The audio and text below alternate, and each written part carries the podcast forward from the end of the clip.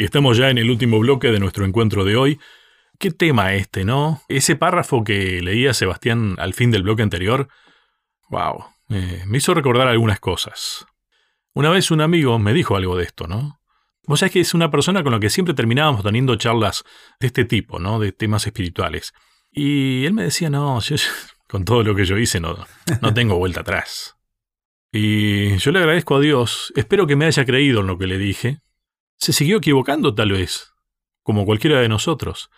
Pero me acuerdo que le dije, vos no sos quien para invalidar el sacrificio que Dios hizo por vos.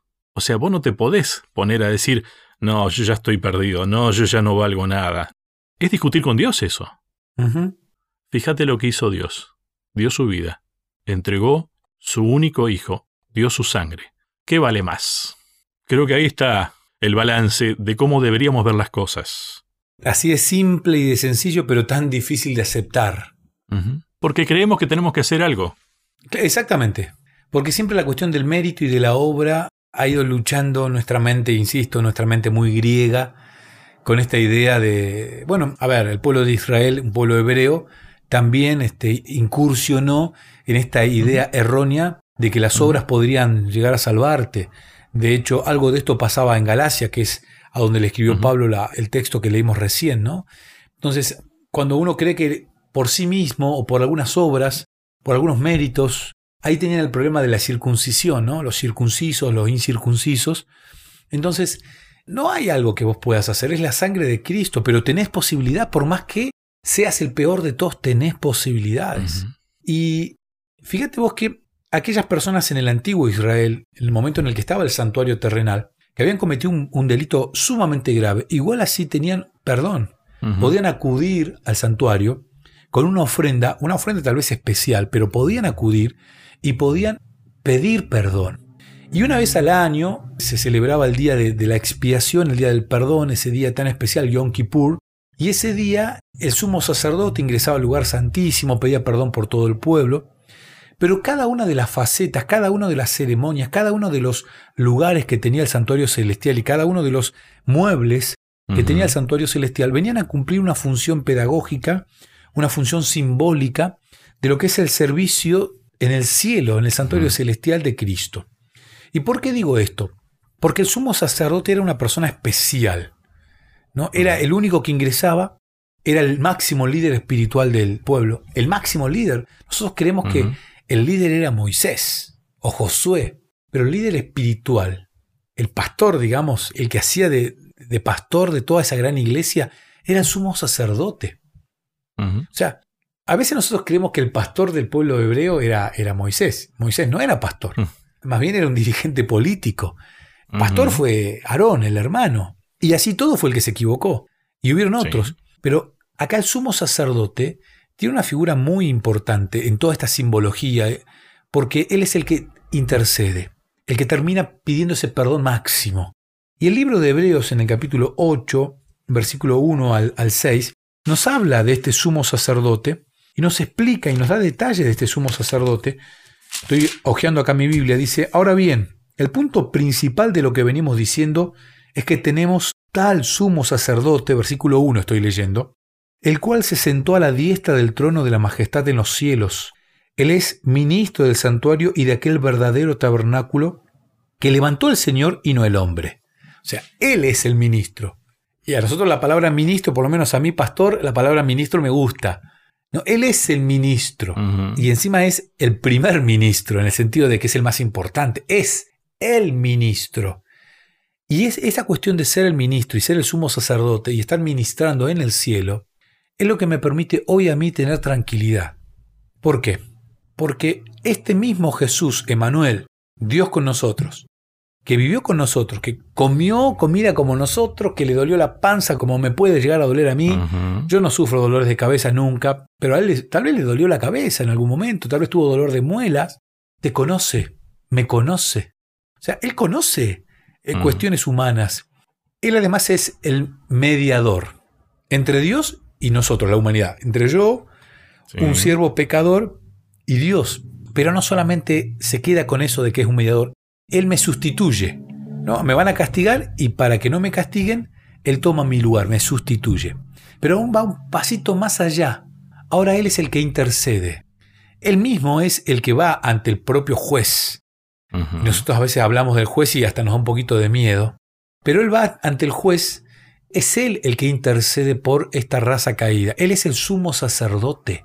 Él es el que ocupa ese lugar, el que intercede, el que tiene esa función tan importante que es la de pedir el perdón nuestro. Y Él es la garantía del perdón nuestro. Vuelvo a decir, Jesús es completísimo. A ver, para entender un poco esta función, capaz que la palabra no alcanza. Siempre dijimos que nuestras palabras no son un problema, pero viste que hay trámites que tal vez uno quisiera poder hacerlos, pero sí o sí tenés que dejárselos que los haga un gestor, porque si no, no tienen validez. Porque la mano del gestor, aquel que va a negociar realmente, es la que valida que ese trámite sea legal. Tal vez uno lo podría llegar a gestionar igual, ¿no? Pero necesita pasar por el gestor. Es el único que puede hacerlo a esto también de paso. Claro, es el único porque él es el que toma el lugar sustitutivo. La muerte sustitutiva de Cristo lo habilita ahora para él ser el sumo sacerdote de una raza humana que él conoce ante un Dios que él también conoce. Entonces continúa siendo mediador allí en el cielo, pero él es el sustitutivo. Él entiende de trámites, él puede ser el gestor de nuestra salvación, porque él está acreditado, tiene la matrícula al día. La matrícula la, pagó con su propia sangre, lo que es el perdón. Él está habilitado porque tiene la matrícula al día, conoce del tema, tiene los recursos, el dinero para hacer el trámite. Lo único que te pide es que lo autorices, que le permitas. Que es lo único que podemos hacer, de paso. Exactamente. No, no, no hay otra cosa que podamos nosotros llegar a, hacer. Fíjate lo que dice Hebreos capítulo 2. A ver, hablando de esto de, de que nosotros podemos solamente hacer esto. O Hebreos 2, 3 dice, ¿cómo escaparemos nosotros si descuidamos una salvación tan grande? O sea, está diciendo acá el apóstol Pablo, ¿cómo vas a perder una salvación tan grande? Porque las chances de salvarnos son más que las de no salvarnos. ¿Cómo vas a descuidar esta chance si vos lo único que tenés que hacer es firmar ese papelito? Y Jesús te hace la gestión para la salvación. Ya pagó. Ya pagó, de paso. Ya pagó el sellado. Hace la cola él, porque él es el sumo sacerdote. O sea, vos lo único que tenés que tomar es la decisión. Y acá volvemos al concepto de emuná, la fe. La fe que significa fidelidad. Vos lo único que tenés que hacer es ser fiel a él y amarlo. Y lo amás primero y después por amor sos fiel. De eso es de lo que hablaba Santiago cuando hablaba de la fe y de las obras, ¿no? Claramente, la Biblia habla de tapa a tapa en esta cuestión, ¿no? La fe es fidelidad, la fidelidad lleva obras. Y entonces, ¿qué viene primero, la fe o las obras? Y van juntas. no se puede ver una sin la otra, no nace una sin la otra. La fe, por supuesto, que es fidelidad y nos hace tener buenas obras. Y esas obras no nos dan la salvación porque en sí las obras tengan el poder la salvación. Nos dan la salvación porque son producto de una fidelidad que nosotros debemos tener diariamente a Dios. Bien. Eh, Sebastián, me dijiste que tenías un texto que me querías leer ya para el final, creo que me había dicho. ¿Puede ser? Sí, pero antes quiero leerte un solo texto bíblico. A ver. Que es primera de Timoteo 2, 5 y 6, que dice, porque hay un solo Dios y un solo mediador entre Dios y los hombres, Jesucristo hombre, el cual se dio a sí mismo en rescate por todos, de lo cual se dio testimonio a su debido tiempo.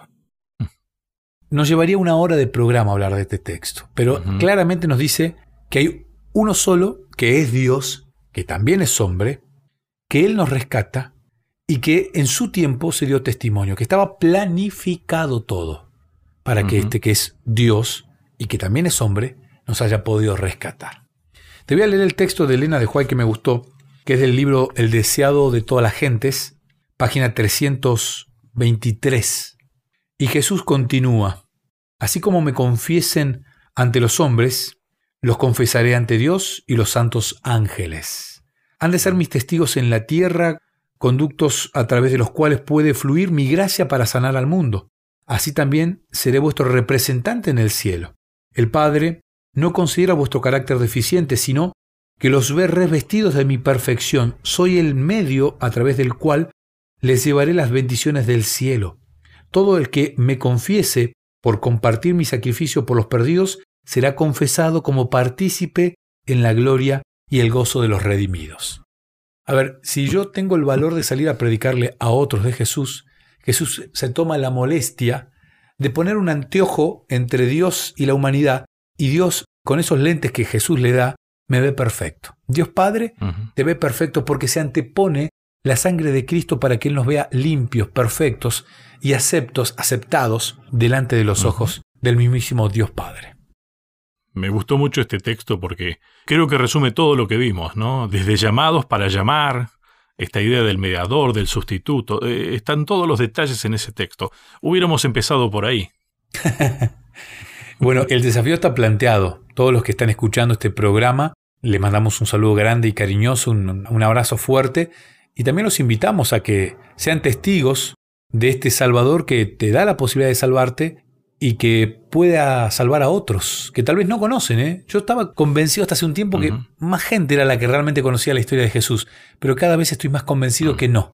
Que el diablo ha hecho un gran trabajo y son muchos los que están confundidos y no creen en este mismo Dios que el que creemos nosotros. Por eso sería bueno que aceptes esta invitación que hace Elena de Juárez, que hace el mismo Jesús, y que puedas salir a predicarle a otros, para que ellos también tengan el mismo beneficio que hoy vos estás pudiendo disfrutar, el ser un hijo de Dios un hijo de la sangre de Cristo, un redimido. Gracias, Sebastián. De nada, un placer. A cada uno de ustedes muchas gracias y hasta un próximo encuentro. ¿Querés que hablemos un poco más de estos temas? Me encontrás en las redes sociales, en Facebook como Sebastián Martínez, en Instagram como Pastor Sebastián Martínez. Te espero.